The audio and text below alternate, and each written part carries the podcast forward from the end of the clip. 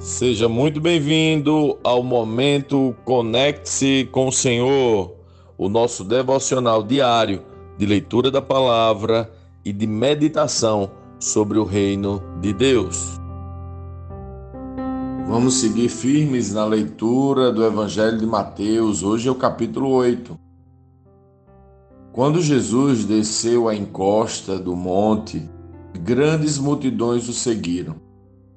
Um leproso aproximou-se de Jesus, ajoelhou-se diante dele e disse: Senhor, se quiser, pode me curar e me deixar limpo. Jesus estendeu a mão e tocou nele. Eu quero, respondeu. Seja curado e fique limpo. No mesmo instante, o homem foi curado da lepra. Então Jesus disse ao homem: Não conte isso a ninguém. Vá e apresente-se ao sacerdote, para que ele o examine. Leve a oferta que a lei de Moisés exige. Isso servirá como testemunho. Quando Jesus chegou a Cafarnaum, um oficial romano se aproximou dele e suplicou: Senhor, meu jovem servo está de cama, paralisado e com dores terríveis. Jesus disse: Vou até lá para curá-lo. O oficial, porém, respondeu: Senhor, não mereço que entre em minha casa. Basta uma ordem sua e meu servo será curado. Sei disso porque estou sobre a autoridade de meus superiores e tenho autoridade sobre meus soldados. Só preciso dizer vão e eles vão, ou venham, e eles vêm. E se digo a meus escravos façam isso, eles o fazem. Quando Jesus ouviu isso, ficou admirado e disse aos que o seguiam: Eu lhes digo a verdade, jamais vi fé como esta em Israel. E também lhes digo: muitos virão de toda parte, do leste e do oeste, e se sentarão com Abraão, Isaque e Jacó no banquete do reino dos céus. Mas muitos para os quais o reino foi preparado serão lançados fora, na escuridão, onde haverá choro e ranger de dentes. Então Jesus disse ao oficial romano: Volte para casa, tal como você creu, assim acontecerá. E o jovem servo foi curado na mesma hora. Quando Jesus chegou à casa de Pedro, viu que a sogra dele estava de cama, com febre. Jesus tocou em sua mão e a febre a deixou. Então ela se levantou e passou a servi-lo. Ao entardecer, trouxeram a Jesus muita gente possuída por demônios. Ele expulsou esses espíritos imundos com uma simples ordem e curou todos os enfermos. Cumpriu-se desse modo o que foi dito pelo profeta Isaías: levou sobre si nossas enfermidades e removeu nossas doenças.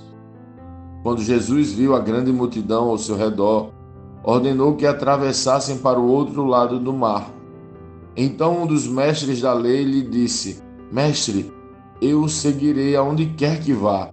Jesus respondeu: As raposas têm tocas onde morar e as aves têm ninhos. Mas o filho do homem não tem sequer um lugar para reencostar a cabeça. Outro discípulo disse: Senhor, deixe-me primeiro sepultar meu pai. Jesus respondeu: Siga-me agora. Deixe que os mortos sepultem seus mortos. Em seguida, Jesus entrou no barco e seus discípulos o acompanharam. De repente veio sobre o mar uma tempestade violenta, com ondas que cobriam o barco. Jesus, no entanto, dormia. Os discípulos foram acordá-lo, clamando: Senhor, salve-nos, vamos morrer. Por que vocês estão com medo? perguntou ele. Como é pequena sua fé. Então levantou-se, repreendeu o vento e o mar, e houve grande calmaria. Os discípulos ficaram admirados quem é este homem? diziam eles. Até os ventos e o mar lhe obedecem. Quando Jesus chegou ao outro lado do mar, a região dos Gadarenos, dois homens possuídos por demônios saíram do cemitério e foram ao seu encontro. Eram tão violentos que ninguém podia passar por ali. Eles começaram a gritar: Porque vem me importunar, filho de Deus? Veio aqui para nos atormentar antes do tempo determinado? A certa distância deles havia uma grande manada de porcos pastando. Então os demônios suplicaram: Se vai nos expulsar, mande-nos entrar naquela manada de porcos. Vão, ordenou Jesus.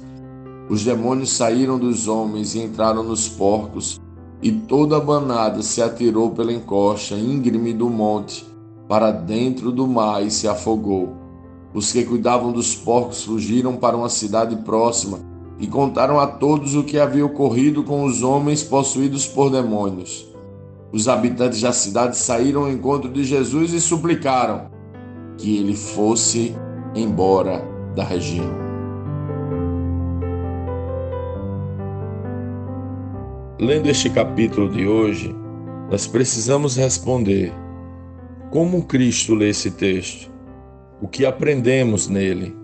E que aplicações práticas esse texto deve trazer para as nossas vidas?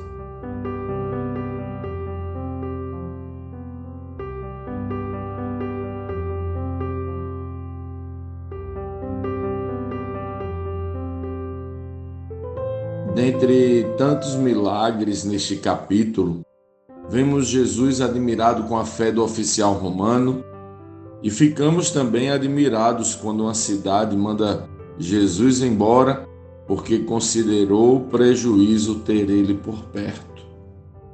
Mas sempre me chama muita atenção quando lemos esta parte das Escrituras a resposta de Jesus a dois homens que querem ser seus seguidores e querem segui-lo.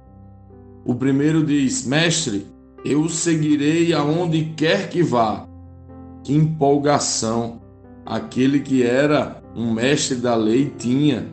Ele queria servir o Senhor, ele queria segui-lo, ele queria caminhar com Jesus. E talvez uma boa parte de nós, ao ler esse texto, também diga: Eu te seguirei, Jesus, aonde quer que vá. Qual candidato a discípulo não ora assim?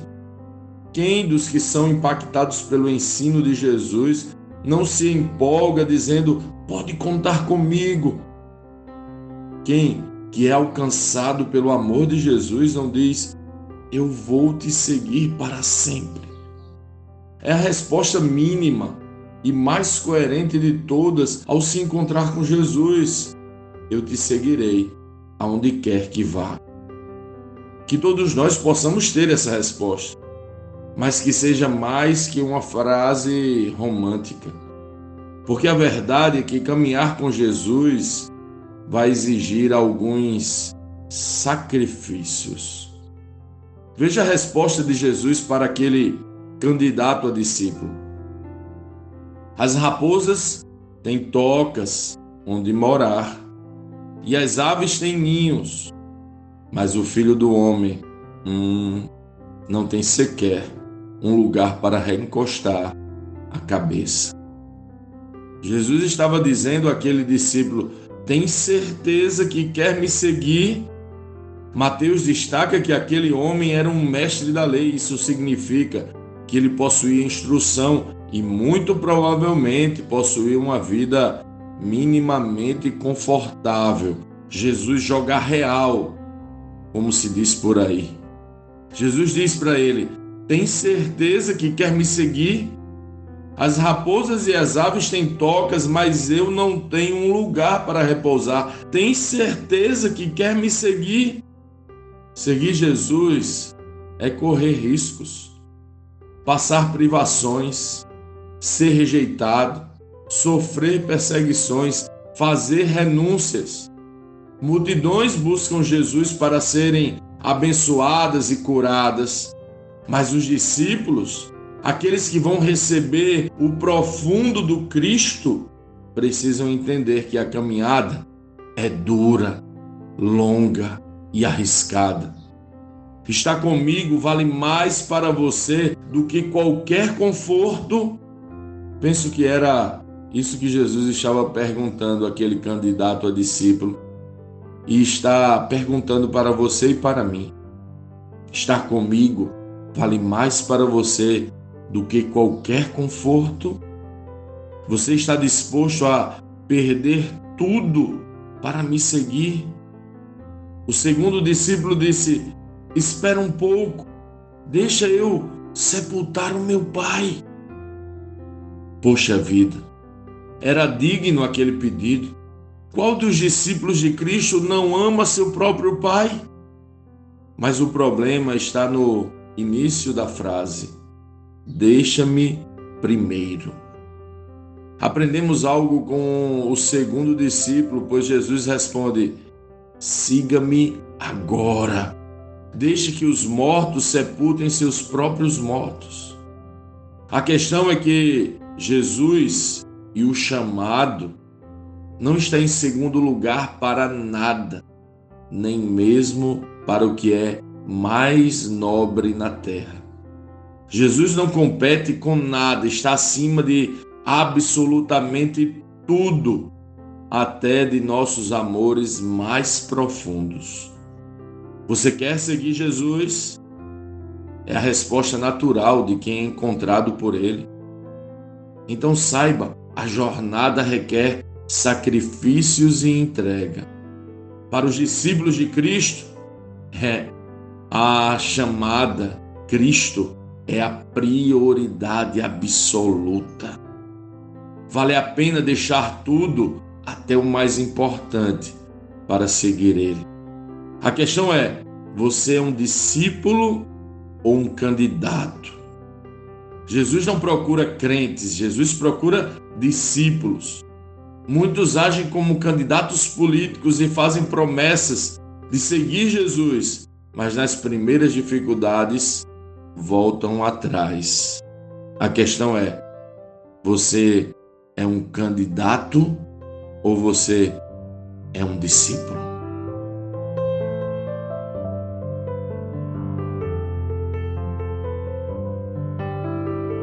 Sim, que bom ter você neste devocional e poder compartilhar o Evangelho.